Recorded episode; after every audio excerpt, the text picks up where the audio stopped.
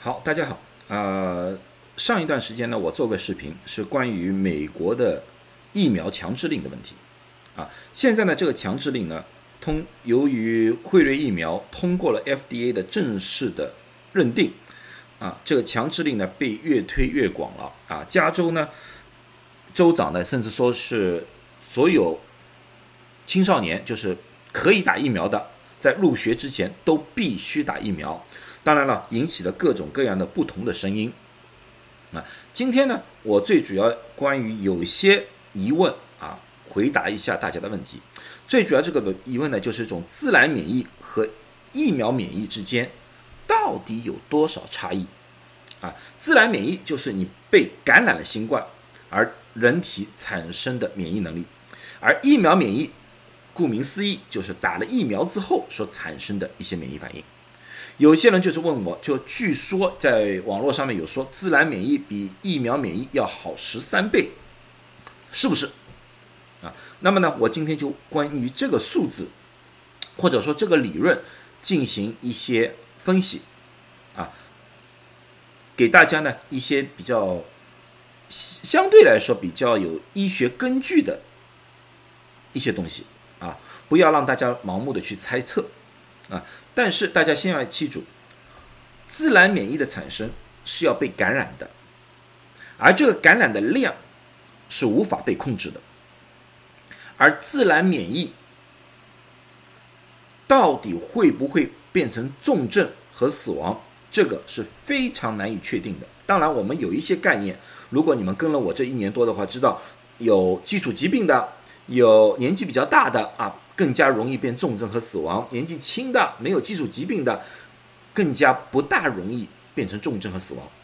但只是这是个概率的问题，并不是说你完全可以免除被重症和死亡。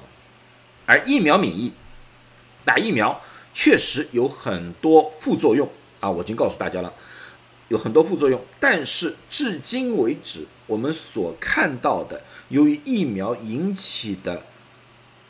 死亡或者重症这个比例来说的话，是远远低于自然免疫，这点我相信大家没有什么怀疑或者争论性啊。只是很多人就说啊，我不知道二十年、三十年以后会怎么样，我也不知道。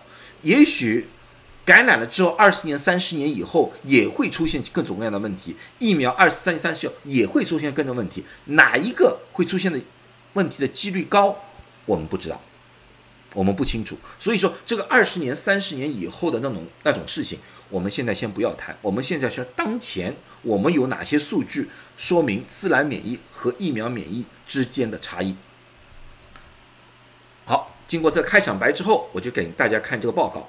这份报告呢是八月二十四号在 medRxRV 上面刊登的。那么大家知道了，medRxRV 是一个 preprint，怎么说呢？就是它打印出来了，但是并不是正式刊登。打印出来之后呢，因为它还没有经过同行的认证啊，peer review 还没有同行认证，所以说呢，它里面是不是有一些漏洞或者有一些不完整的地方，我们还不清楚。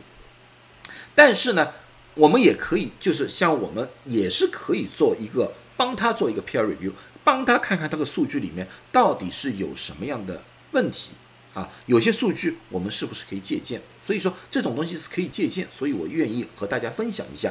这个呢是一种回顾性的研究。什么叫回顾性的研究？就是事情已经发生了，然后我们现在回去把这些数据全部归拢，重新分析一次，叫回顾性的。这个双盲测试不同，双盲测试呢是要你在测试之前，你一定要把那个研究的计划规定好，然后再去找人啊。所以说呢，在在。研究上面，双盲测试的力度往往是比回顾性的研究要好，因为因为一个是马前炮，一个是马后炮啊。如果中国人的说话的方方式的话啊，但是，好处呢，这是以色列呢是一个比较大的一个啊医疗集团，它里面有个一共有两百五十万人的数据，然后呢，把这些人呢，它分成三组，一组呢是疫苗组，在二月二十八号之前注射为两针辉瑞疫苗的疫苗组。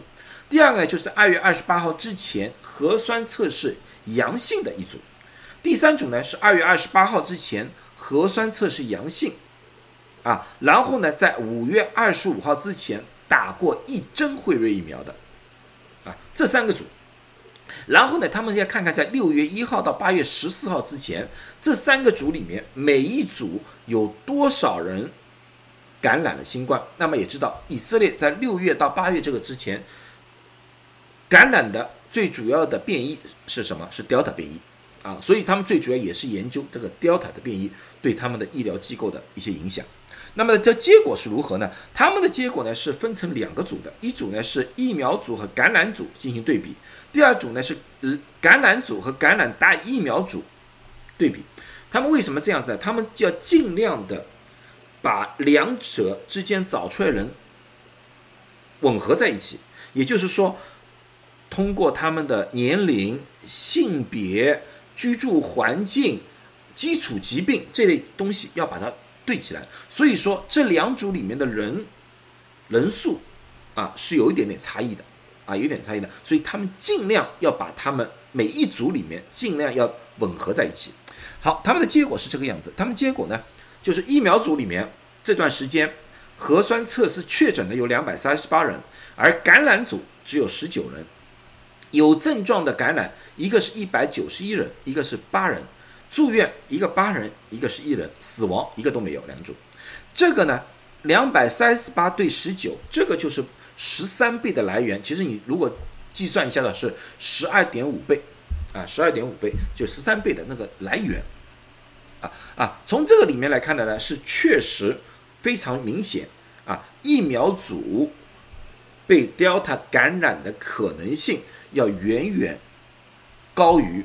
被感染的那批人的，呃，二次被感染，啊，就这么情况。然后呢，对于感染组和感染加疫苗组的那个比例呢，就是核酸测试感染组是三十七人，感染加疫苗组是二十人，有症状的是二十三人加十六人，住院的是一比零，死亡一个都没有，啊。那么有些人说，哎，为什么这里是三十七人，这十九人？我又告诉你了，他要对比吻合。啊，他这两组对比吻合的情况之下，他只能留下十九人，而这个对比吻合，这里可以留下三十七人。他因为要一比一的相对称，啊，是这么一个原因，啊，但是呢，在这里面呢，我们也看到了一个局限性。什么样局限性呢？就是感染加疫苗，疫苗什么时候打的？疫苗是五月份打的，更加接近于二次感染，就是六月到十八月这个阶段。我们已经知道了，疫苗打的时间越久。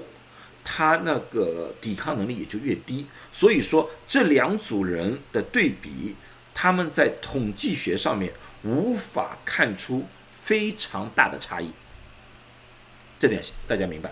所以呢，这个呢，他们是说无法得出一个很好的科学的统计学上的结论，啊，他们只能得出这个结论，就是感染组的保护患者的能力比疫苗组强，啊，而且呢。是大概有十三倍，但是这个临床测试是有它的局限性的。哪个局限？第一，我刚才说了是回顾性的研究，不是双盲。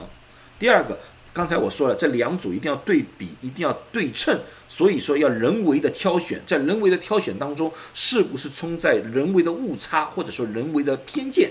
这我相信有，但是多少我们无法确定。啊，然后呢，这个最主要是针对 Delta 变异，对于 Alpha 变异啊、伽马变异啊这种东西，还需要进一步的研究，不大清楚。而且，以色列只用了辉瑞疫苗，没用了其他疫苗，像牛津、阿斯利康啊、莫德纳这些疫苗，他们都没用，江森、江森都没用。所以说，其他疫苗是不是有差不多的类似的情况，现在还是不大清楚。而且这里面不包括后来以色列推出了第三针，它没有包括。啊，然后呢，就是风险评估。啊各种各样的里面的风险评估，他没有做比较详细的，这就是它的局限性。好，那么这部分已经说完了。那么大家说了，那么为什么现在 CDC 或 FDA 强制大家就是说你感染了也是要打疫苗的啊？因为这个里面呢，说是实在话，他们感觉到单纯打疫苗和单纯感染这是有区别的，但是这两组他得不出一个非常好的。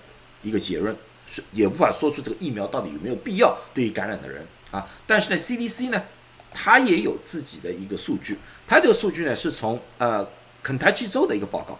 肯塔基州的报告呢，他说感染只要你过去被感染了，三月份去年三月份刚开始一直到去年十二月份，只要被感染的人，如果在今年的五月到六月二次感染的，他就把这全部统计出来。它里面发现打过两针疫苗的感染人数只有五十人。打了一针的有十七人，没有打疫苗的是一百七十九人。那么你再说哇，那么打疫苗第一针更加好？不对，因为要看人数的基数，到底有多少人打了两针，多少人打一针的人应该是很少很少数数目的。所以一针这个我们先不要去多考虑。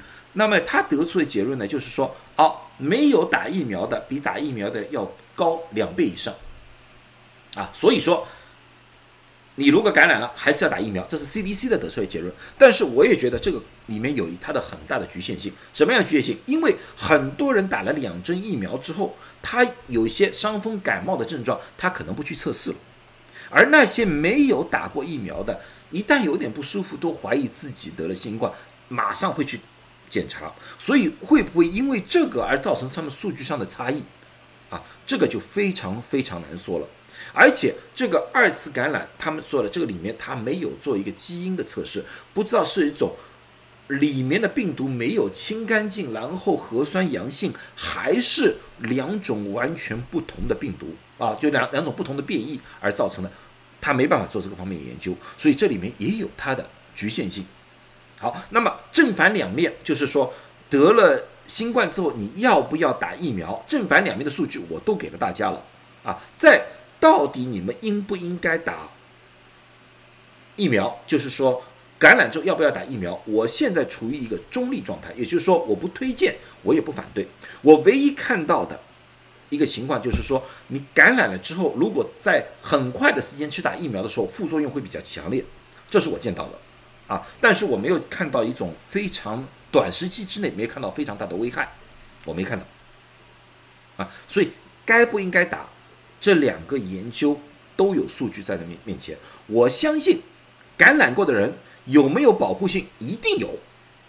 啊，这个保护性到底有多长，不确定。有几份报告，下一次我有空再和大家分析一下。这些保护是不是足够针对 Delta？我觉得有很好的保护，但是你说百分之一百足够，两个研究都看看，绝对不是百分之一百的足够。啊，那么到底你应不应该打？什么时候该打？该打？啊，由于现在美国政府的强制令，我觉得你们已经没有多大的选择。